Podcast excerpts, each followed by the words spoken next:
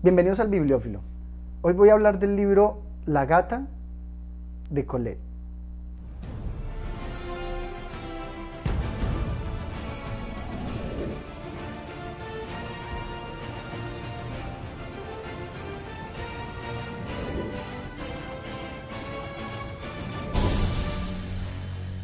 Llegué al libro porque me gustó la historia de la película de Colette, protagonizada por Keira Knightley, y me gustó mucho pues su vida. Realmente no conocía nada antes sobre la escritora Colette.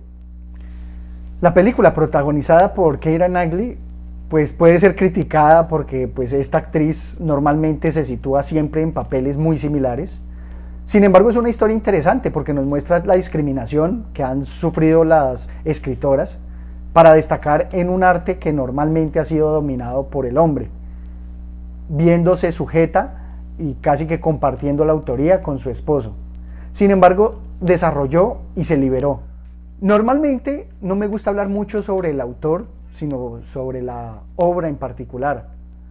Sin embargo, como lo dijo Oscar Wilde, él puso talento en su obra y genialidad en su vida. En el caso de Colette puede ser similar.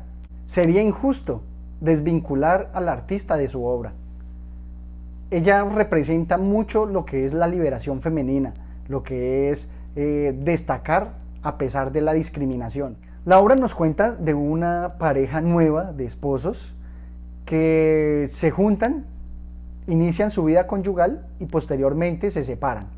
Esta historia así tan corta, muy plana por decirlo así, en las búsquedas de internet puede llegarse inclusive a criticársele por su contenido pero no creo que se le haga justicia. Así como a la obra de Gabriel García Márquez, El coronel no tiene quien le escriba, podría criticársele lo mismo, que es muy corta, que de pronto no desarrolla plenamente la historia, pero si nos adentramos y analizamos un poco más la obra, vamos a encontrar detalles agradables, vamos a encontrar aspectos insospechados. Por ejemplo, la representación de la gata tiene innumerables interpretaciones. La que a mí me generó es que Allen es eh, una persona joven que está pegada a sus recuerdos de infancia. Y la gata va a venir a representar toda esa infancia, todos esos sueños, todo ese calor de hogar del que difícilmente cuando iniciamos nuestra vida conyugal nos queremos separar queremos conservar eh, esas mismas ventajas, esos mismos recuerdos. Y se nos va a presentar aquí esa ruptura que toda vida conyugal engendra, esa ruptura con nuestra infancia. Y es que precisamente en esa vida conyugal van a existir eh, celos, van a existir esos choques de la convivencia, porque Alain está muy apegado a su mascota y Camille, su esposa, pues eh, va a sentir celos de ella y precisamente va a empezar a crearse allí una tensión en esta nueva pareja de esposos. Su repugnancia a procurar lugar para la muchacha extraña en la casa natal la llevaba dentro de sí mismo, disimulándola sin esfuerzos, agitándola y conservándola misteriosamente con soliloquios y mediante la disimulada contemplación de la nueva residencia conyugal. Aquí se nos presenta efectivamente esa ruptura. Otra de las interpretaciones de la gata es la hermosa descripción de la gata. Rememorando a Len cómo adquirió la gata, dice, no era solamente una gatita lo que yo había traído, era la nobleza felina, su desinterés ilimitado, su savoir-vivre, sus afinidades con la élite humana. Alain enrojeció y se disculpó mentalmente.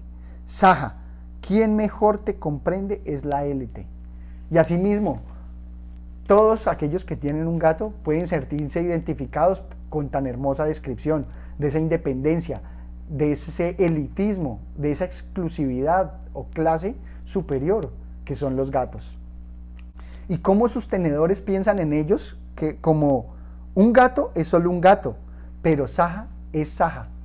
Y así todos los tenedores de mascotas consideran a su mascota como alguien especial, alguien perteneciente a la familia. Y sucede que en esta nueva familia, en esta pareja de esposos, pues van a existir algunos problemas de convivencia aparte pues de la gran emoción de iniciar esta nueva vida. Y esos puntos de tensión van a encontrar como excusa a la gata. Y no solamente como excusa, sino también como un referente o una imagen, una alegoría, por decirlo así, de lo que es la confianza entre las parejas. Va a suceder que Camille, sintiéndose bastante celosa de la gata, va a atentar contra ella. Y al atentar contra ella, infructuosamente, iba a tener que confesar sus intenciones con la gata a su esposo, lo cual va a generar la ruptura. Y justamente eso se nos muestra en una relación, que la ruptura llega cuando la confianza se rompe, cuando la confianza se pierde. ¿Cómo no evocar inclusive aquí una interpretación como en crimen y castigo? Porque muchas veces un crimen en una relación no necesariamente tiene que ser un gran crimen, pero solamente esa ruptura de la confianza va a generar eh, todo el crimen y castigo, todo ese entorno psicológico con el cual vamos a cuestionar todo en la relación. Por ejemplo, dice así, pero Dios santo, estalló Alén, ya no es de eso de lo que se trata. Lo que puede interesarme, interesarme de ti, es saber si lamentas lo que hiciste, si no puedes recordarlo y si al pensarlo te pones mala. El remordimiento, diantre, el remordimiento. El remordimiento existe. La obra también nos muestra una madurez de Colette en las imágenes que evoca, todas ellas muy bellas, todas ellas los que nos van adentrando en la historia. Algunos critican que no se llega propiamente a la historia, que alguna vez cuando ya van a tomar ritmo, por algún motivo se pierde y no resulta tan profunda la relación que nos crea con la historia. Sin embargo, yo creo que cuando pensamos en la obra y nos identificamos como una pareja nueva de esposos en esa situación, vamos a encontrar mayores mensajes escritos precisamente para uno. Entre las imágenes evocadoras que más me gustó está una larga lluvia tricolor en ramajes cayendo como las ramas de los sauces llorones. Rayó el cielo sobre el parque y le mostró a Alén a una Camille sorprendida, desafiante ya. Y aquí hablándonos de esa larga lluvia tricolor, está hablando de los juegos pirotécnicos. Son unas imágenes sorprendentes. Así hay también por allí otras frases que me recuerdan el eh, me gustas cuando callas, porque estás como ausente. Frases así que están por allí regadas que hacen de la literatura algo hermoso, porque nos conecta con otros libros, con otras imágenes, con otros poemas. Finalmente, insisto en la comparación de la obra con un El coronel no tiene quien le escriba, porque aquellos que acusan que la obra puede no desarrollar el tema plenamente, creo que la psicología de los personajes y la situación en la que están crean un gran dramatismo que tampoco va a desembocar y la grandeza está en que no nos desemboca y nos muestra todo, sino que nos abre una gran interpretación sobre lo que va a pasar después de la novela, sobre lo que será de Alain, lo que será de Camille, sobre lo que será de su relación, si esa ruptura será temporal, e, y evidentemente cómo cada uno de estos personajes sale diferente de esta relación. ¿Cómo no pensar en los cambios que pueden haber? ¿Cómo no pensar en el futuro de los personajes cuando aquí se nos lo presenta? Adam Amparat escuchaba a su hijo con dulzura, sabiendo que ciertas causas fructifican en efectos imprevistos y que a lo largo de la vida un hombre se ve obligado a nacer muchas veces sin más ayuda que el azar, los golpes y los errores. Se nos deja a la imaginación suponer lo que vendrá. ¿Qué es lo que sucederá luego de esa ruptura? ¿Qué será de la vida de Alén apegado a su infancia o de Camille con sus ganas de comerse al mundo? La imagen que mejor nos lo muestra es la del final. ¿Y cómo no pensar en el jardín aislado frente a lo moderno?